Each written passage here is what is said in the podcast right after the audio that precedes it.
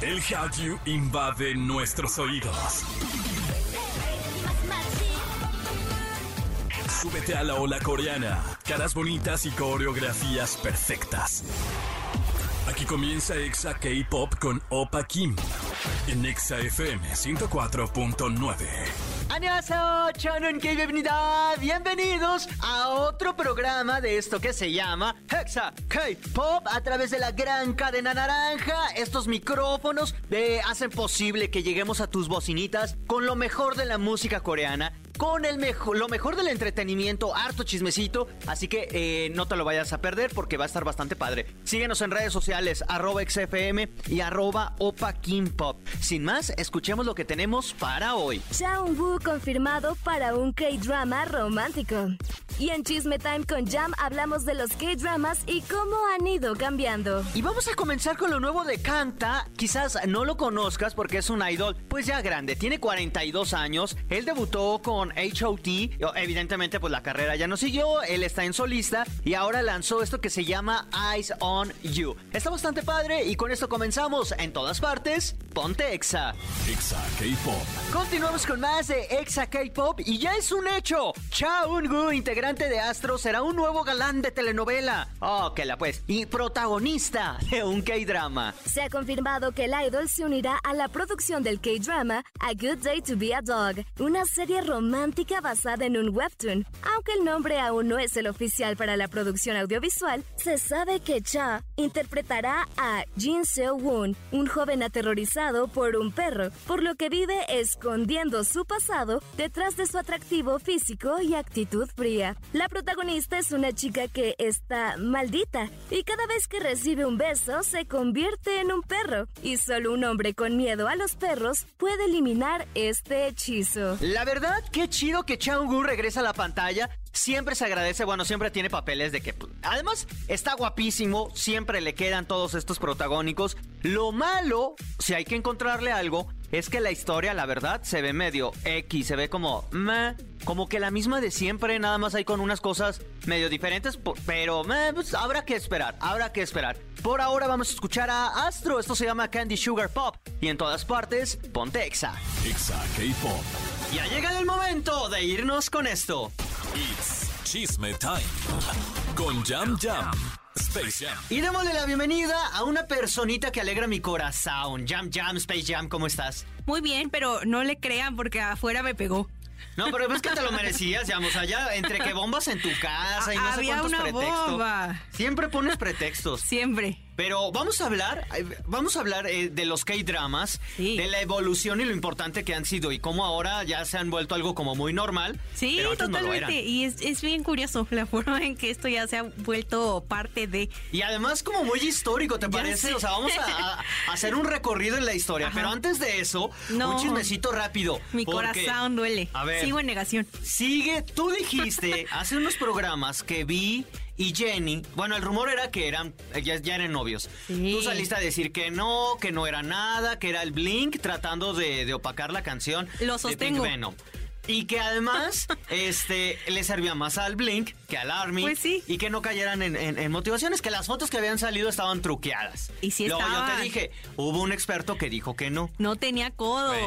Y ahora salieron otras fotos, supuestamente que se robaron del iCloud de, de Jenny y que sale con un hombre. Digo un hombre porque las fotos son así, thumbnails, son mini, mini, mini. Y que ese hombre es Vi. A ver, Jam. Según. ¿Son o no son? Yo digo que no. Ah, ¿por qué Yo no? Digo que no. ¿Cómo vas a truquear esas fotos ahora? Justo, después de que salieron estas fotos de que según le habían hackeado hasta el alma a Jenny, un día después salió alguien y ¿te acuerdas de la foto esa icónica donde Jenny va de copiloto de Vi que era de un Indesub? Ah, pues en, es esa misma foto cortada de donde Vi está sonriendo y luego la foto de Jenny es de una carita que le está haciendo a una fan en un fan meeting de Blackpink. Las cortaron, le pusieron a Jenny una diadema como para que se viera recién levantada y como si Vi le estuviera dando un beso aquí en la sien, pero son editadas. O sea, salieron ambas fotos como por separado y como hicieron el match para que se vieran que le estaba dando un besillo, pero no, no son ciertas. Ok, no son ciertas. Pero, Pero y las y las chiquititas las que se filtraron, que están todas son muy pequeñitas es que mira, y que son varios ovnis. Ju- justo es a lo que voy.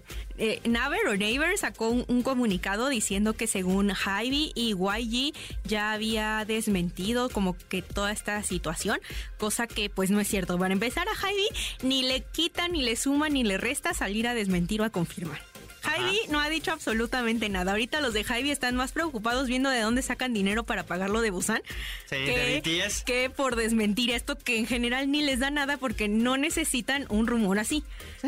Totalmente de acuerdo. YG podría necesitarlo porque pues YG ha tenido bastante tropiezo, no por Blackpink, la verdad es que ellas muy talentosas pudieron darles mejor eh, difusión, la verdad, pero YG lo necesitaría y si con, con lo de Kai y lo de G-Dragon no escatimaron y fueron ellos mismos quienes le dieron esta, esta pues sí, fama de cazafortunas a Jenny, teniendo ese chisme en sus manos con uno de los idols del momento, yo creo que YG no lo dejaría escapar.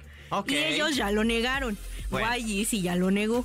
Bueno, yo nomás digo Yo que han no salido sé. más fotos. Llevamos con este chisme como tres o cuatro semanas Yo y creo que ya hubieran sacado fotos. algo en buena calidad. Pero le toman foto al celular más sucio del condado. Y no Bueno, sé, a mí pues, eso me hace Son como los sospechar. videos de los ovnis. ay, Ajá. Nunca hay uno en 4K. Grabados con una papa. Ajá, Sí, pues así son las fotos de esto. Por ahora vamos con música. Ellos son BTS, esto se llama Butter y en todas partes, Ponte, Ponte. Exa K-Pop.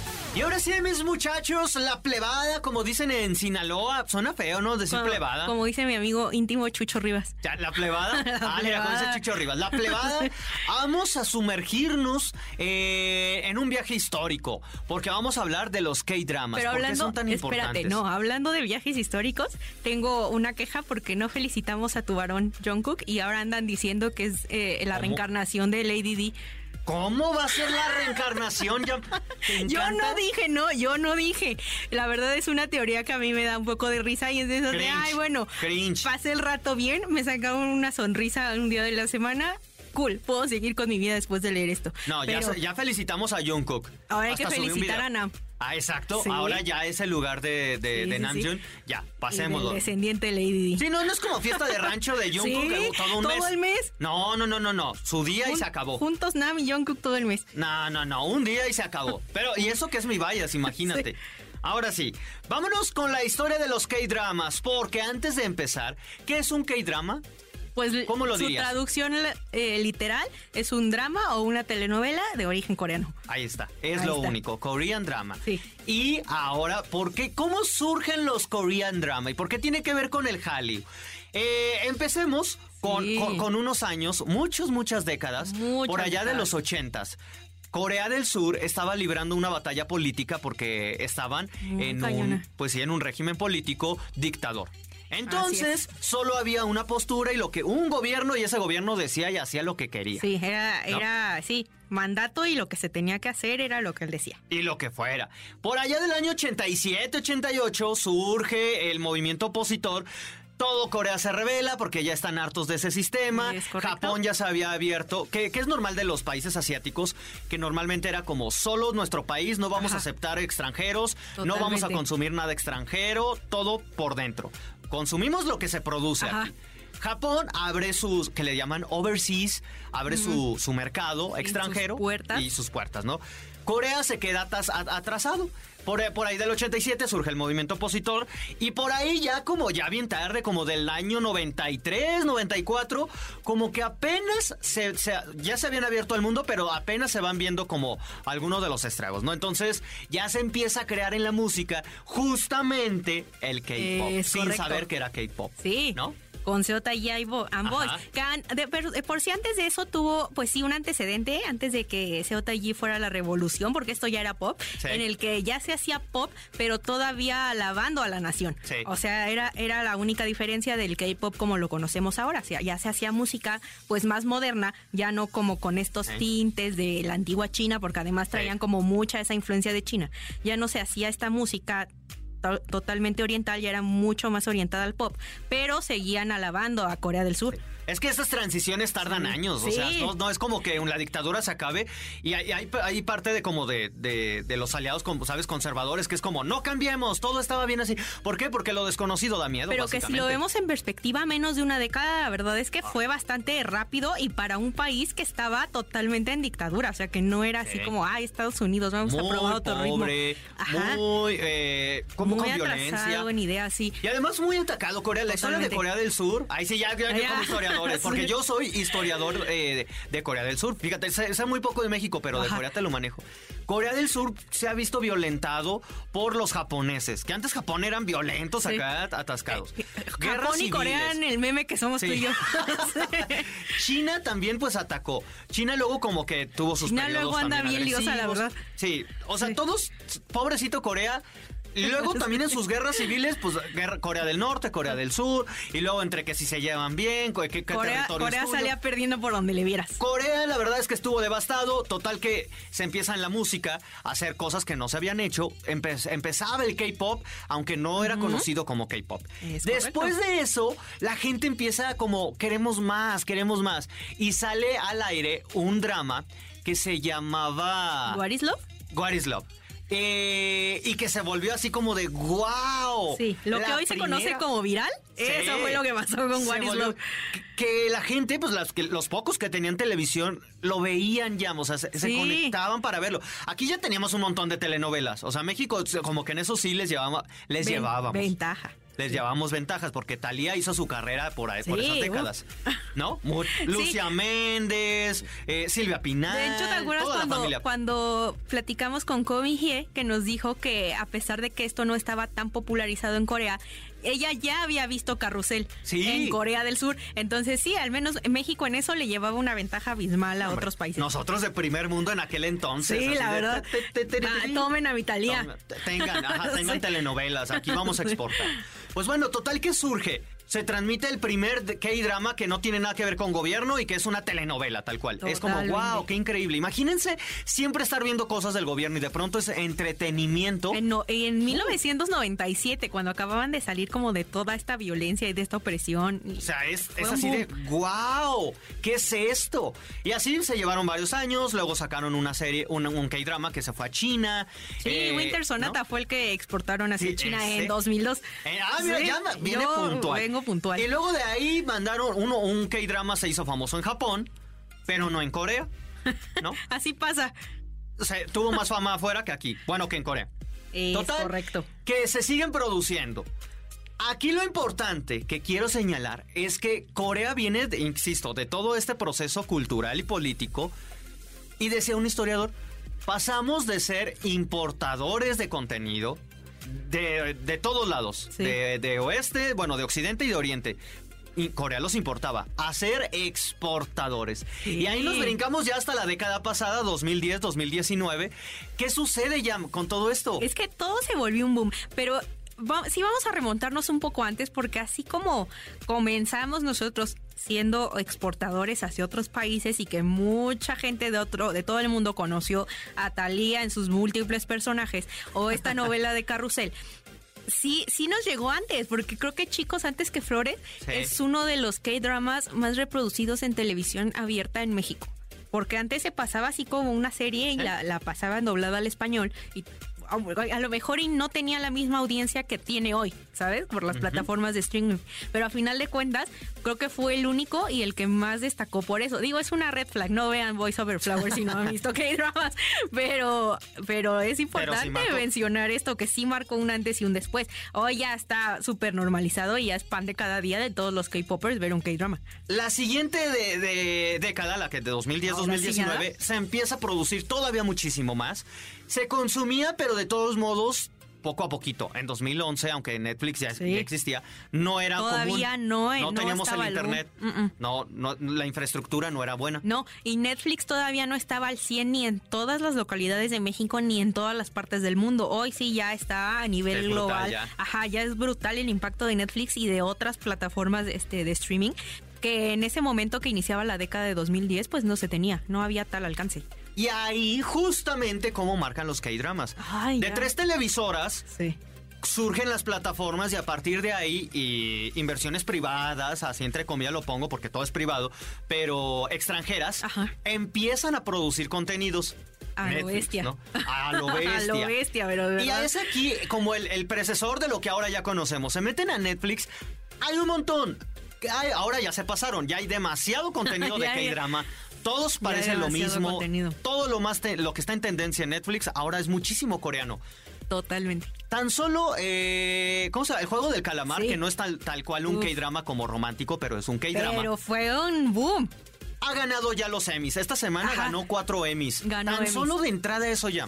Sí, ¿cuándo nos íbamos a imaginar? ¿Cuándo? Ah, y no, y no nos vayamos tan lejos. Quizá no entra en la categoría de K-drama, pero Parasite ya estuvo en Ah, el Oscar. Por eso era tan Sí, importante eh, también. Era, era muy importante abrir este canal en otras partes del mundo porque se están logrando cosas que quizá no nos vayamos tan lejos. En 2018 no hubieran pasado. No, no, no, no. La- lo que decían es que también la Secretaría de Cultura y de todo esto están invirtiendo un montón de dinero porque el K-drama entra también en el Hallyu. Es sí, parte es de la parte, ola coreana. Es parte del Hallyu y a final de cuentas son, es parte de todo lo que ha movido el turismo en Corea del Sur. Porque no lo, aunque no lo creas, es como, ay, sí, voy a ir a Corea, a la isla Jeju, voy a ir al río Han. Porque lo vemos lo en, en conoces. estas series. Ajá, lo conocemos Busan. por, ajá, vamos a ir a Busan. Quiero ir a ver Itaewon. todos estos, estos edificios que se ven y el, el barrio de Gamnan. Y, claramente te nace esa curiosidad de querer ir allá y conocer Busan. eso.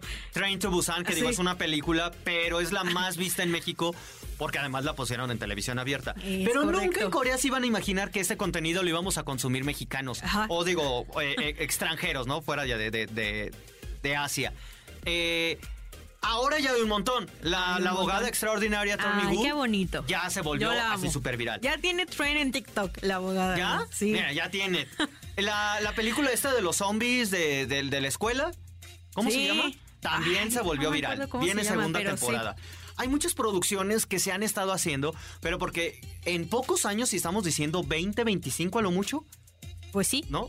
Y, eh, o sea, es muy ¿Cuántas rápido. Es muy rápido para una evo- evolución de un país oprimido, la verdad. Sí. O sea, fue muy rápida. Todo lo que logró el Hallyu a nivel mundial, porque no, pues no fue solo fueron los K-dramas, pero a final de cuentas, todo en conjunto logró una evolución muy rápida que ha beneficiado a Corea del Sur en muchas cosas. Ya, gracias por habernos acompañado. Recuérdanos tus redes. Y tú, ah, bueno, chido. Y yo, ah, bueno, sí, ya saben que en todas partes me encuentran como Space Ham Ham guion bajo. Y pues un saludo a Cibe y a las hormigas porque es cumpleaños de Pollito. Mi Pollito cumple cada ocho días, ya también, no, no lo vamos a celebrar. Si Ya a es no lo gallo. celebramos. Ah, Era Pollito, sí. A pollitos, Por bueno, ser gallo. Nada más pollito, que ya es gallina. Sí. ¿Los pollitos son pollitas o No sé, ¿qué- o eso no pollas? lo investigamos. ¿Qué es una polla ya? Un pollo en femenino. Ok, ok. Por ahora vamos con música y en todas partes, ponte, Ponte exa.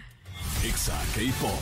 Y ahora sí, mis bebecitos, bebelines, llegamos a la parte final de este programa. Gracias, en verdad, gracias de todo corazón a todo el equipo de EXA primero eh, que lo hacen posible, porque si no estuvieran ellos, pues cómo, cómo llego hasta sus oídos. Es imposible. Segundo, gracias evidentemente a ustedes, el respetable, el admirable público, la belleza de la audiencia que siempre me acompaña. También, ¿qué sentido tendría ser un programa si nadie lo escucha? Así que esto es por y para ustedes. Agradecido siempre con, todo mi corazón. Y también agradezco a la gente que nos escucha directamente en Celaya, Piedras Negras, Ciudad de México, Estado de México, Comitán, Guadalajara, Ecuador, eh, Quito en Ecuador y en Mérida. Gracias a todos ustedes por acompañarme. Sean felices. Recuerden que si han perdido alguno de los episodios, lo pueden revivir en podcast. En su plataforma favorita nos encuentran como Exa K-Pop. Y para todo lo demás, mensajes, peticiones, complacencias, saludos, escríbanos en arroba XFM y arroba Opa Pop. Cuídense mucho, tomen agüita, sean felices y los espero en el próximo programa. ¡Aniam!